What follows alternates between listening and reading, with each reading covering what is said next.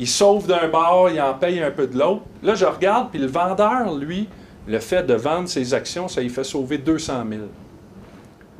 Fait que là, ce qu'on est en train de négocier, c'est de dire, bon, ben regarde, moi, j'ai un coût neutre, ça va me coûter un peu plus cher d'impôts que ce que je sauve. Toi, tu as un avantage, on va partager ton avantage. Fait que finalement, au bout de piste, je suis en train de négocier de vendre 100 000 de moins.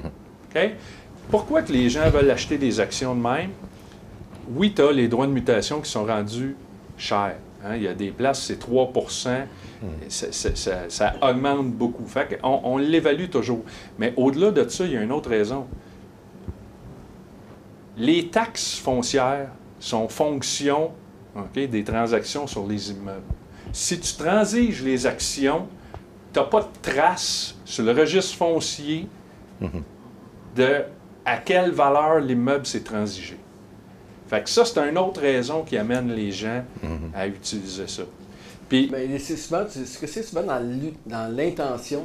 Exemple, moi je vais acheter la compagnie juste pour sauver la taxe de bienvenue. Est-ce qu'il peut y avoir une interprétation ou c'est. euh, il y a- Et- et- et- et- quant à moi, là, si l'immeuble a été acheté par la compagnie, que la compagnie a payé ses droits de mutation dessus, je peux transiger les actions puis j'aurai pas de problème ces droits de mutation. Pour moi, ça, c'est clair.